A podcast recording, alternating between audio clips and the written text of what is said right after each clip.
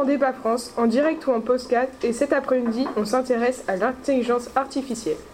Entre fiction et réalité, on se rend compte avec les progrès technologiques que l'intelligence artificielle se développe de plus en plus. Dans la décennie qui arrive à grands pas, les machines dites intelligentes vont accompagner, voire envahir nos vies quotidiennes. Cette intelligence artificielle se niche déjà dans notre quotidien. Par exemple, quand nous utilisons des enceintes connectées ou un GPS, postons des photos sur les réseaux sociaux, quand un moteur de recherche traduit en français une page web. Aujourd'hui, comme toujours dans nos émissions, on parle de sujets qui fait débat. Les IA sont au cœur de nos vies, mais pour ou contre, restez avec nous jusqu'au bout pour vous faire votre propre opinion. N'oubliez pas, comme à chaque fois, vous pouvez poster toutes vos questions sur notre application ou sur nos réseaux sociaux avec le hashtag Débat France. On a réuni pour vous plusieurs personnes qui ont des approches différentes sur les IA. Bonjour à vous, Tom McKay. Vous êtes économiste et vous travaillez dans un Fix c'est-à-dire, pour nos auditeurs, un groupe de réflexion ou un laboratoire d'idées. À 49 ans, vous venez de publier un livre chez Fayard, très intéressant d'ailleurs. Les intelligences artificielles, le début du déclin. Aujourd'hui, vous allez nous parler plus en détail de ce qui vous a motivé à écrire ce livre. Bonjour aussi à vous, Eddie Murphy. Bonjour. Ministre de Justice, honoré de vous voir aujourd'hui. Après 25 ans de carrière, vous essayez actuellement de faire passer une nouvelle loi sur la responsabilité des intelligences artificielles. Pour vous, le responsable est le dernier intervenant sur la machine. Une nouvelle difficulté apparaît dans le monde de la justice, car il est difficile de dire qui est le responsable en cas de problème concernant les IA. Bonjour aussi à vous, Charlie. Vous êtes citoyen. Votre avis nous intéresse aussi. Jeune diplômé ingénieur informatique qui vient témoigner de la manière dont les IA ont changé la vie de votre petit frère. En effet, à 26 ans, vous avez créé une prothèse de bras intelligente pendant votre alternance. Et je me tourne enfin vers vous, Danny Rennes. Bonjour. Mais faut-il encore vous décrire? Vous êtes en effet le PDG d'une entreprise internationale. C'est vous qui avez créé les puces Huawei utilisant les IA, qui font maintenant concurrence aux grandes marques telles que Apple. Vous nous avez rejoint pour nous expliquer quelle est la part importante en les IA aujourd'hui dans votre entreprise. Merci à tous d'être là dans Débat France. Je commencerai par une question très simple. Qu'est-ce que les IA artificielles ou, intelligence artificielle pour vous, monsieur Rent? Euh, Principalement, notre domaine permet d'automatiser des, chaînes, des chaînes de production et aussi récolter beaucoup de données afin de, d'améliorer ces temps de production et, et de réduire tout ce qui est tâches pénibles et, et ainsi euh, avoir un gain de temps donc dans la vie de tous les jours, mais aussi beaucoup dans l'industrie, notamment les, entreprises de, manufacture principalement. Très bien. Et vous, Monsieur Murphy, comment euh, les intelligences artificielles interviennent dans votre quotidien? Eh bien, euh, tout d'abord, mon quotidien, donc c'est tout d'abord des, je réponds aux problèmes de la justice qui concernent euh, les IA. Donc, j'interviens dans des entreprises pour réussir à d'ici un avenir proche mettre en place euh, des lois qui pourraient convenir euh, à ces, progrès euh, à venir. D'accord. On va passer maintenant à, à une question de nos interlocutrices qui a mis en ligne sur notre application. Donc, c'est un témoignage. Je voudrais savoir qu'est-ce qui nous garantit que les intelligences artificielles soient sans danger pour nous, mais plus particulièrement pour nos enfants qui sont plus vulnérables et moins préparés aux dangers de nous entourant. Donc qu'est-ce que vous pouvez en dire? Enfin, essayer peut-être de la rassurer. Je pense qu'elle nous écoute aujourd'hui. Euh, euh, moi? N'importe. Enfin. Je pense que ça concerne plus Monsieur euh, Rand qui est directement concerné par cette par cette question. Donc globalement, nous devons respecter des, les lois de chaque pays. Donc mises en place par des personnes comme Monsieur Murphy. Donc certes, toutes les données sont aujourd'hui enregistrées pour pour plusieurs raisons qui sont euh, soit du terme du juridique, ou alors afin d'améliorer. Euh, Je voudrais savoir. Ou alors afin d'améliorer les, les conditions de vie de certaines personnes ou populations.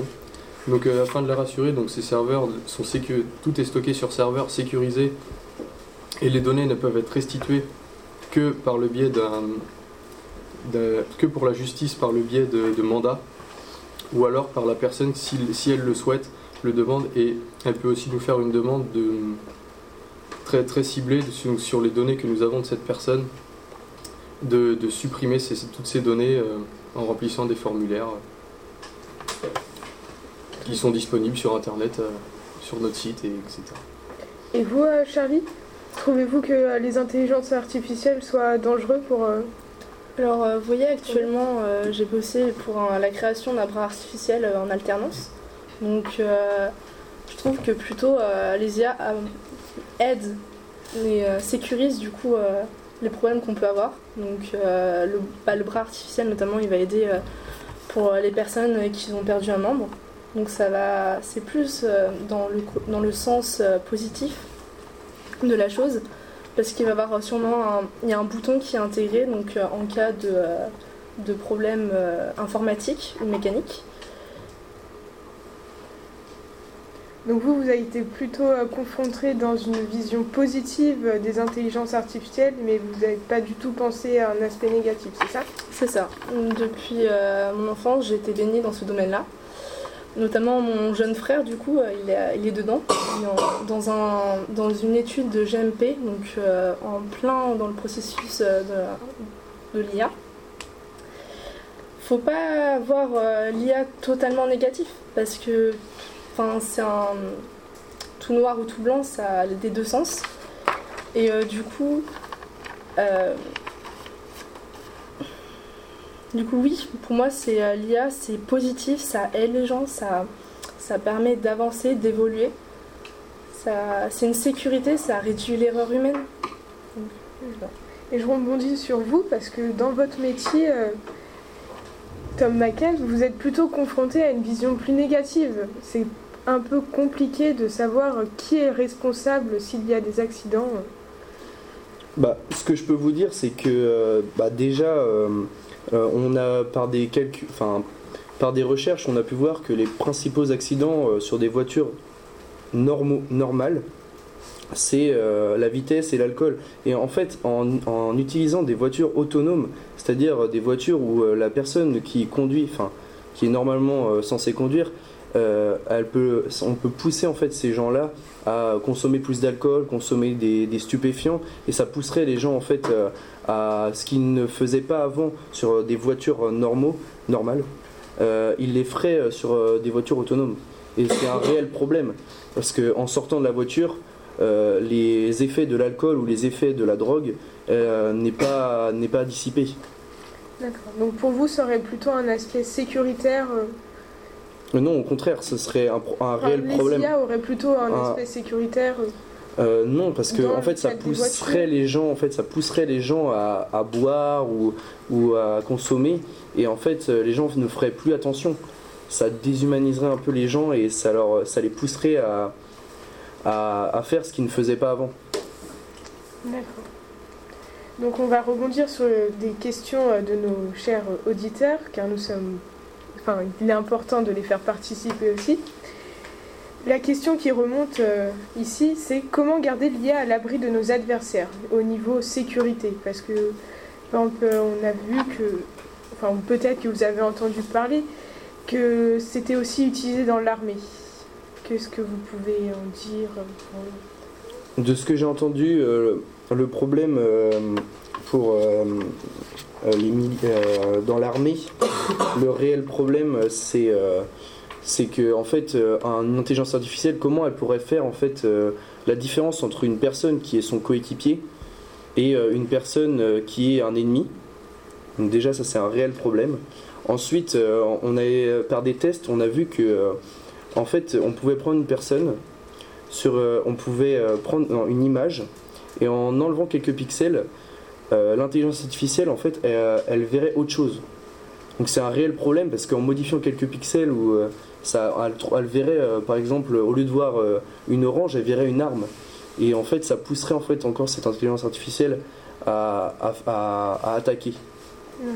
J'ai ici un témoignage d'un militaire anonyme sur les robots utilisés dans l'armée. Je veux mettre en garde les robots tueurs autonomes, animés par des intelligences artificielles, ne sont plus des cauchemars de films de science-fiction, mais une réalité. Qu'est-ce que vous pouvez nous en dire, Danny Rent?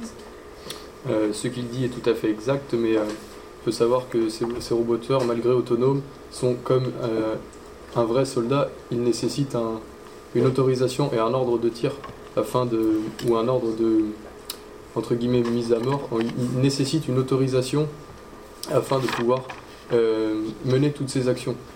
Entre guillemets, il est piloté comme un homme l'est déjà euh, par le biais des systèmes de grade et du système d'ordre. Donc c'est pas juste quelque chose qu'il faut améliorer, enfin, c'est plutôt la personne euh, qui contrôle, euh, qui euh, Voilà, encore les droits. Il y a Enfin, toujours quelqu'un derrière. En fait, ce qu'on voit beaucoup dans les films, comme euh, nous dit, comme dont nous parle ce témoignage, c'est vraiment le robot autonome qui va réfléchir de par lui-même. Alors que dans la, dans la réalité, on se rapproche plus d'un soldat qui est aussi lui autonome, libre de faire ce qu'il veut, mais suit les ordres. Mais avec un, un soldat, par exemple, il fait vraiment, il est libre. Alors il peut discuter un ordre, alors qu'un robot ne pourra pas. Malgré son auto- l'autonomie réside dans le fait des mouvements et de, la, de comment il va répondre à cet ordre, mais il ne va pas contester un ordre, il ne peut pas. Mais en revenant sur ce que vous venez de dire, le problème c'est qu'une IA n'a pas de sentiment. Donc c'est-à-dire que quand elle va tuer une personne, elle ne s'en rendra pas compte, elle n'en tiendra pas compte. Alors qu'un homme, quand il tue une personne, même s'il en a tué des milliers, ou il a toujours cette vision de la mort, il a toujours euh, La compassion. la compassion. Cette compassion-là, euh, elle ne s'en- elle- elle s'en ira pas chez un homme. Mais chez une IA, euh, on ne la voit pas. J'aimerais vous montrer un extrait, enfin, une bande-annonce de film, justement sur les sentiments Si. Notre avenir.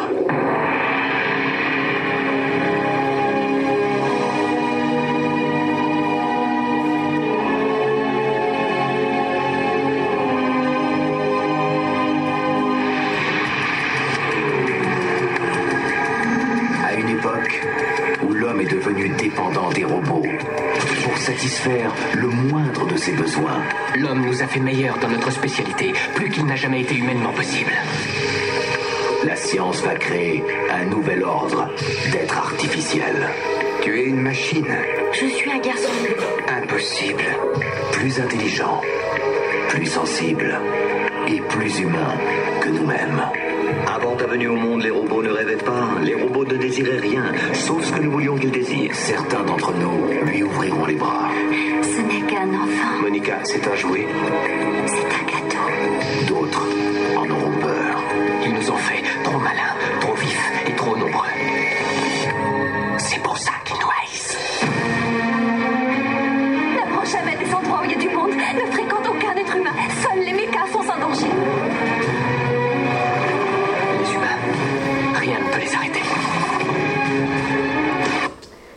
film a été fait en 2001. Depuis, il y a eu beaucoup de progrès au niveau des intelligences artificielles.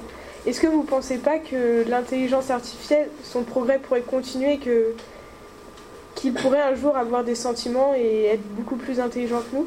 Qu'est-ce que vous pouvez en dire, Charlie Moi, je pense que euh, oui, euh, l'intelligence euh, va continuer d'évoluer, mais l'intelligence artificielle, en fait, elle apprend de elle-même. Donc, enfin, elle va apprendre de elle-même, mais elle va, faut qu'on lui apprenne les, euh, les, plus, les, euh, les différentes euh, directions qu'elle peut prendre. Et euh, Mais peut-on apprendre un sentiment? Par codage, elle pourrait. À l'avenir. Ma- maintenant, aujourd'hui, pas spécialement, parce qu'on n'a pas peut-être, on n'a pas encore les, les technologies pour, mais vu l'avance de la technologie, du progrès des, matériaux, des composants, ça va arriver très vite. Donc, euh, dans quelques années, on sera capable euh, qu'un robot euh, puisse puisse réagir sur une émotion, un sentiment, une situation spécifique. Est-ce que ça voudrait dire qu'on qu'on met la machine au même niveau que, que l'homme? Il y a une question éthique là-dessus. je pense euh, qu'on peut débattre là-dessus.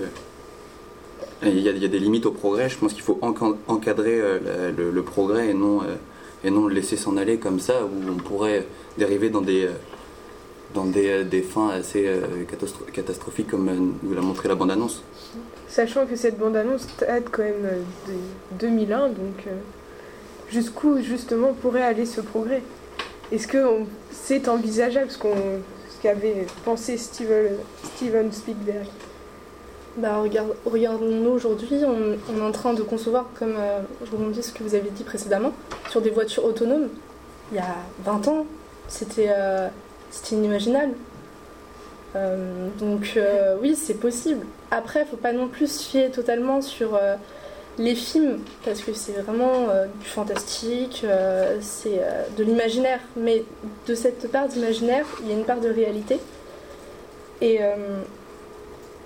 donc, donc oui, la- les IA, faut qu'elles évoluent, mais dans des, dans des, avec des lois, dans des, dans des cadres, pour que soit juste, elles apportent du positif et non du négatif, pour qu'elles aident l'homme à évoluer, à progresser, à s'améliorer, et non à commettre des erreurs, donc éviter la répétition de... Ok. Et euh, on peut en revenir à votre frère. Je suis tout à fait d'accord avec euh, ce que vous avez exprimé au début de, notre euh, débat euh, sur le fait que ça puisse l'aider. Mais ne pensez-vous pas que on arrive au, sujet des humanoïdes et, et donc est-ce que votre frère, dans un futur lointain, votre frère pourrait euh, être euh, mi-homme, mi-robot. Est-ce que ça vous, est-ce que ça vous paraît normal ça?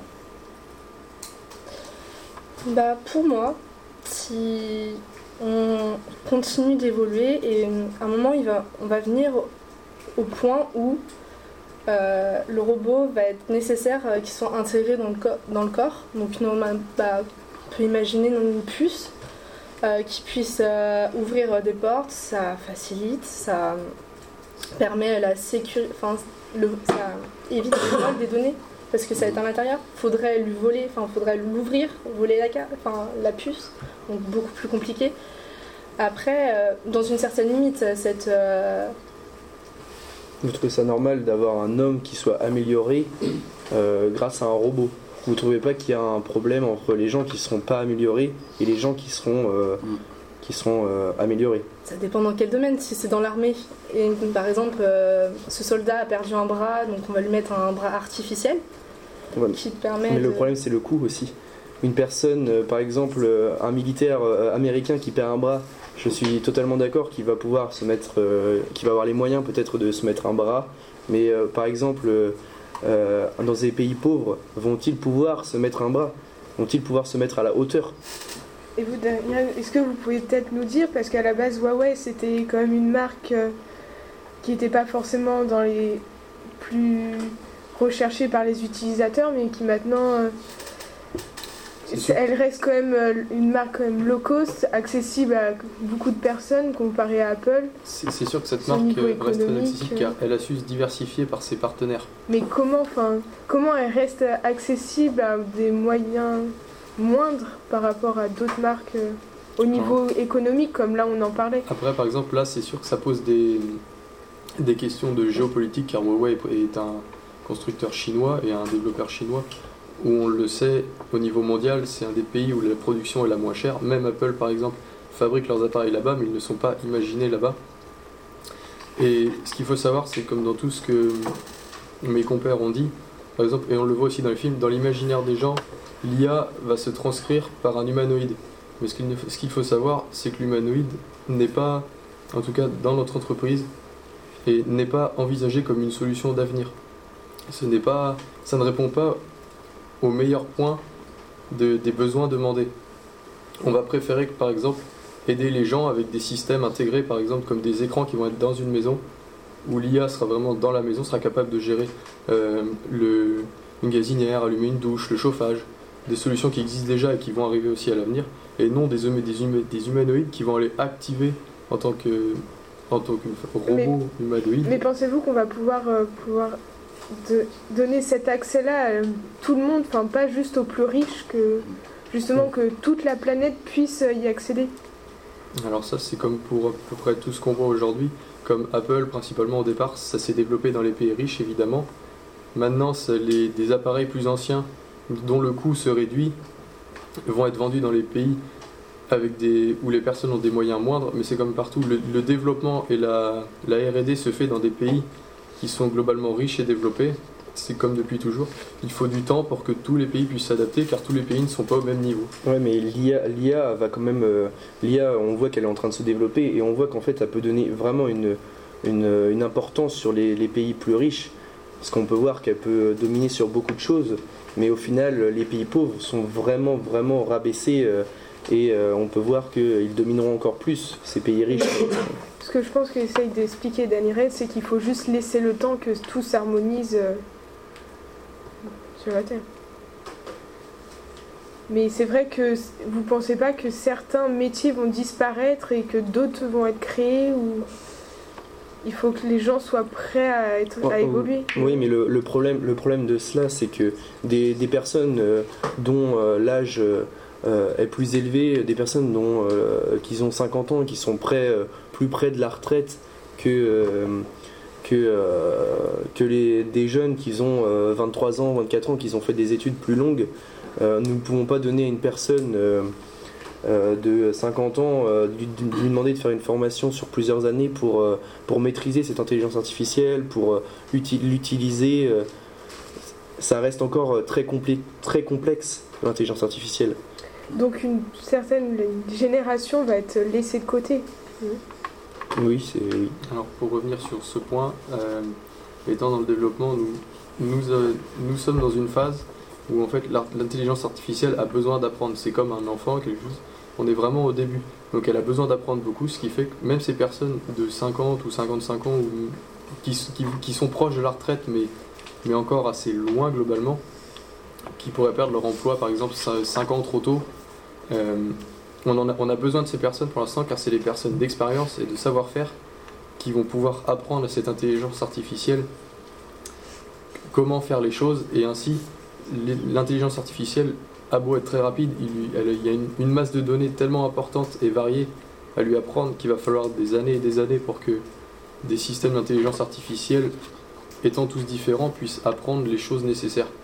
Par exemple une personne de 50 ans peut continuer son travail pendant 10 ans et entre guillemets apprendre jusqu'à la retraite à une intelligence artificielle à, à faire son travail et ainsi elle va mémoriser son savoir-faire. Et par exemple, pour une personne qui va arriver après, l'intelligence artificielle ne la remplacera pas, mais pourra, par exemple pourra faire office de base de données et d'aide, de professeur.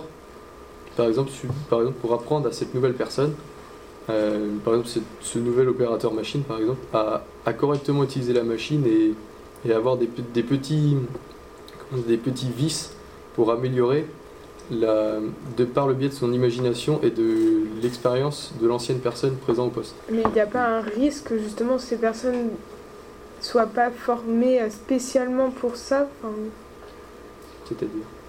bah, ils ont appris toute leur vie, enfin, ils ont toute leur vie travaillé euh, sans les intelligences artificielles et aujourd'hui on leur euh, apporte ça. Il n'y a pas un risque euh, de- Non. d'erreur qui pourrait euh, engendrer des causes fatales. Ce qu'il faut savoir, c'est que l'intelligence artificielle est, est faite pour être une aide et non un remplacement. Ou... Donc elle va permettre de répondre à des questions que, le, que la personne a. Et par exemple, comme j'ai dit, la personne d'expérience avant partie aurait pu lui donner, mais étant plus là, là grâce à ça, l'intelligence artificielle permet de répondre à certaines questions que la nouvelle personne a. Et vous pensez pas que ça pourrait supprimer des emplois, de- d'intégrer les machines à nos, à nos, nos différents emplois? Il y a certains emplois où- qui peuvent pas être remplacés par des machines, je pense. euh, On parle euh, aujourd'hui du médical, d'intégrer des machines au médical, de, de faire des consultations euh, à l'aide de machines. Je pense, Charlie, vous pouvez répondre avec votre frère peut-être, mais euh, Tout à fait. Maintenant, il y a, on peut, il y a des machines pour analyser euh, les différents problèmes. Par exemple, euh, si on a un bras cassé, on voit à quel endroit, ça, enfin, ça, on peut gagner du temps, de la précision. est-ce que le contact, euh, vous gardez- est-ce que vous garderiez le contact euh, qui est entre son- le médecin et son patient, ça, la confidentialité qu'on lui accorde, la, a- l'intimité qu'on accorde au, au, à- au médecin et à son patient. Il y aura toujours la notion de confidentialité parce que personne n'aura accès à ces informations. Puis, euh, ces informations, Ces informations, où vont-elles? Oui, voilà, où vont-elles? Il y a forcément des serveurs Ah oui. situés quelque part qui peuvent être euh, oui, effectivement. cibles de cybercrimina- cybercriminalité. et- Bah, il y aura que normalement euh, le, le médecin qui aura accès, éventuellement le cabinet. Et en cas de. si la justice a besoin d'accéder à, à ces informations-là, mais c'est tout. D'autres citoyens, d'autres citoyens, citoyens lambda n'auront pas accès. Mais on parle pas de citoyens lambda, on parle de, de hackers ou de cybercriminalité qui eux ont opposants. pas de. C'est comme dès à présent, en fait, le, le médecin est tenu à la confidentialité, mais réellement, s'il le veut, il, il peut, il peut donner l'information. sous, enfin, pour X raisons, pot, pot de vin ou des choses comme ça, euh, qui pourraient changer des choses. Mais alors, alors que l'ordinateur, lui, est très fiable. Mis à part le fait de se faire, Mhm. autrement dire, euh, pirater, l'ordinateur serait plus fiable que l'homme. On- Ouais, on mais un ne piratage, un, piratage, ça peut représenter des, des milliers de données sur des gens. Oui, Ça peut représenter un plus grand, un plus grand ensemble. Alors que là, ce que vous me dites, c'est qu'un médecin, oui, un médecin peut parler sur une personne, peut parler sur deux personnes, mais il pourra pas jamais parler sur des milliers de personnes. Il est censé être tenu au secret professionnel aussi. Secret médical, oui. C'est pour ça que, aussi dès à présent, on développe des systèmes qui permettent de sécuriser encore plus les serveurs grâce aussi à des IA qui vont, euh, par le biais d'avoir appris avec des informaticiens, par exemple, un pirate attaque va attaquer un des serveurs. Un informaticien va être chargé, ou un expert en cybercriminalité va être chargé de, défendre le serveur contre cette attaque. Et pendant ce temps-là, l'IA, elle, apprend ce qu'il se passe des deux côtés, donc du, du côté du pirate et du côté de l'informaticien, ce qui fait qu'elle va pouvoir le mémoriser. Et ainsi, à chaque fois que ce type d'attaque va réapparaître, l'IA très rapidement pourra la bloquer, la supprimer. Et ainsi, l'informaticien pourra répondre à d'autres attaques plus conséquentes que l'IA ne connaît pas. Vous avez dit que vous avez créé un serveur, mais en changeant un peu le débat, nous pourrons parler aussi de l'environnement. Le problème de ces serveurs, c'est qu'ils euh, qu'ils euh, Consomment. emploient, qu'ils consomment une, une énorme quantité d'énergie.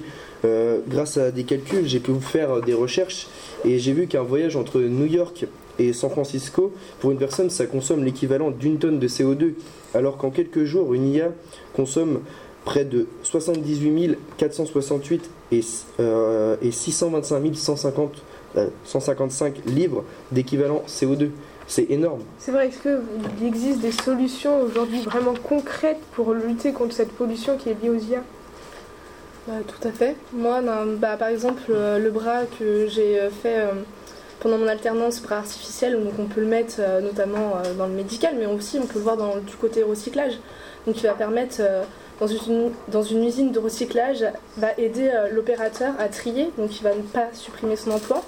Il va du coup réduire cette erreur humaine, donc ça va augmenter la cadence, la précision, le rendement, donc c'est plutôt assez positif. Donc oui, l'IA relève des défis environnementaux. Faut pas regarder euh, ce qu'elle euh, à sa enfin à sa conception, euh, ce qu'elle consomme, mais plutôt à ce qu'elle résulte à la fin. Mais je pense qu'aujourd'hui, il faut plus parler des solutions énergétiques. On voit bien qu'aujourd'hui, c'est, c'est, la Terre est en danger, entre guillemets, parce qu'on n'a pas encore trouvé de, de solutions énergétiques propres et durables. Et là, on en vient déjà à, voir les technologies du futur qui consommeront des énergies qu'on ne peut pas encore euh, certifier comme, euh, comme durables, en fait. Donc, euh, je pense qu'il y, a un- gros problème éco- écologique là-dessus. Je suis d'accord, mais qu'est-ce qui pollue plus en ce moment C'est plus les, euh, gobelets en plastique qui ne sont pas triés. Il y a des milliards de, gobelets qui ne sont pas triés, qui sont jetés par terre, mis dans, des, euh, dans des poubelles euh, pas adaptées, et c'est plus ça qui va polluer en ce moment que euh, la- du- enfin, le problème énergétique. Donc je pense qu'il faudra plus se baser. euh, Enfin oui, d'accord, euh, l'énergie c'est important, mais c'est pas, pas ce qui est euh, en premier. En fait, il faudrait compenser euh, nos besoins énergétiques dans un autre domaine pour pouvoir euh, subvenir aux IA aujourd'hui. Moi, je vais vous donner un chiffre. Euh, euh, entraîner un modèle de logarithme, euh, de- d'algorithme pendant 4 à 7 jours, c'est autant qu'un homme consomme en énergie pendant, 20, pendant 57 ans. C'est énorme. Comment, comment vous pouvez dire que des, des milliards de gobelets, des milliards de gobelets, ça ne peut pas euh, développer euh, sur 57 ans? 57 ans, c'est énorme.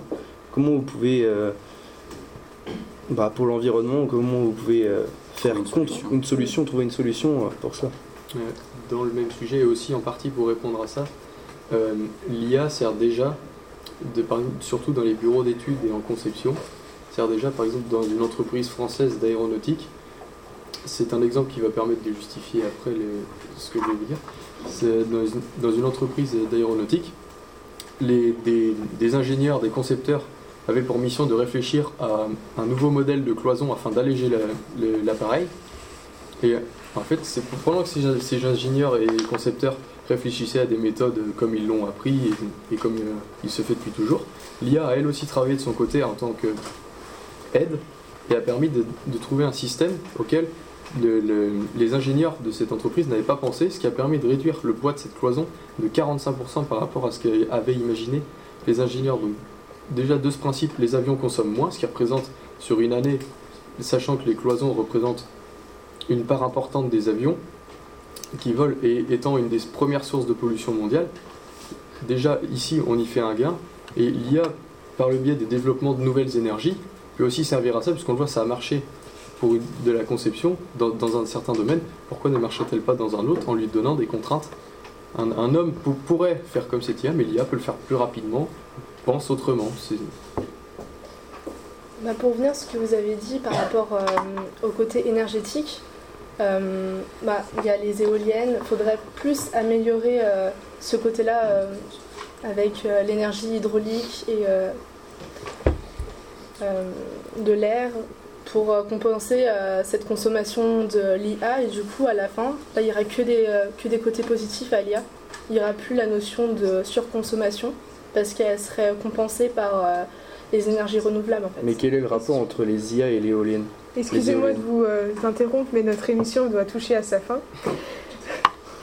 Les, réponses aux questions sur les intelligences artificielles restent encore à être approfondies. Comme on l'a vu, on, peut, on pourrait encore en parler pendant très longtemps. Mais notre émission touche à sa fin, chers auditeurs. Merci d'avoir fait le déplacement pour cette émission très enrichissante et de nous avoir fait partager vos opinions qui ont été très divergentes pour le coup.